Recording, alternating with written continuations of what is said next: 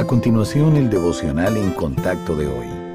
La lectura bíblica de hoy comienza en el versículo 2 de Segunda de Pedro, capítulo 1. Gracia y paz os sean multiplicadas en el conocimiento de Dios y de nuestro Señor Jesús. Como todas las cosas que pertenecen a la vida y a la piedad nos han sido dadas por su divino poder mediante el conocimiento de aquel que nos llamó por su gloria y excelencia, por medio de las cuales nos ha dado preciosas y grandísimas promesas, para que por ellas llegaseis a ser participantes de la naturaleza divina, habiendo huido de la corrupción que hay en el mundo a causa de la concupiscencia.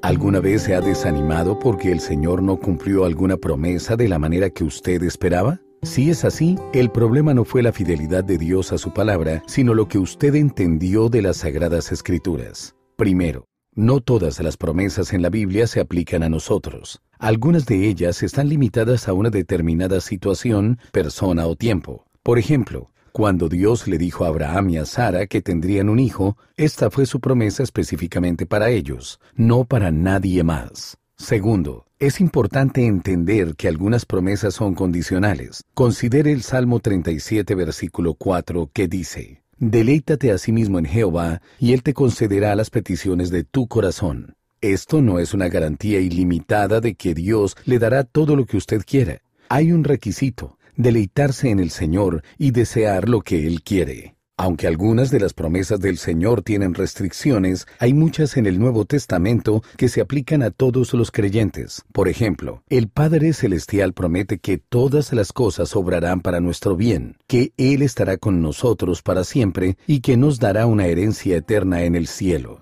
Podemos afianzarnos a esto con total seguridad, porque las sagradas escrituras nos dicen claramente que son la voluntad de Dios.